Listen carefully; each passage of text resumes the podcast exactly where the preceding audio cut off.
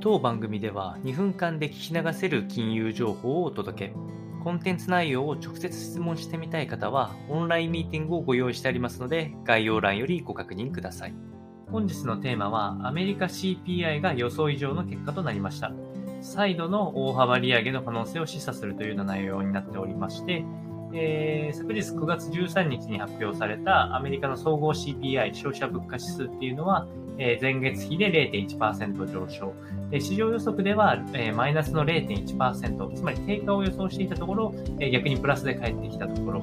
で加えて、えー、前年同月比で見ると、えー、マーケットのコンセンサスは8.1%の上昇であったところが、えー、実際の結果は前年同月比で8.3%上昇ということで、えー、7月の8.5%上昇に引き続き、はり強い結果が見られるというのが状況となっています。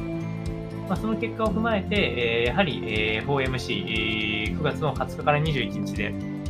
実施されますが、えこちらで3回合連続となる0.75ポイントの利上げっていうのが、ほぼ確実視されるような結果となりました。あさらに、えー、物価上昇が続く際っていうのは1%の利上げとかも可能性が出てきますので、まあ、それを踏まえて、えー、9月13日の米国株式市場っていうのはえ、大幅な反落となっておりまして、えー、おおむね、えー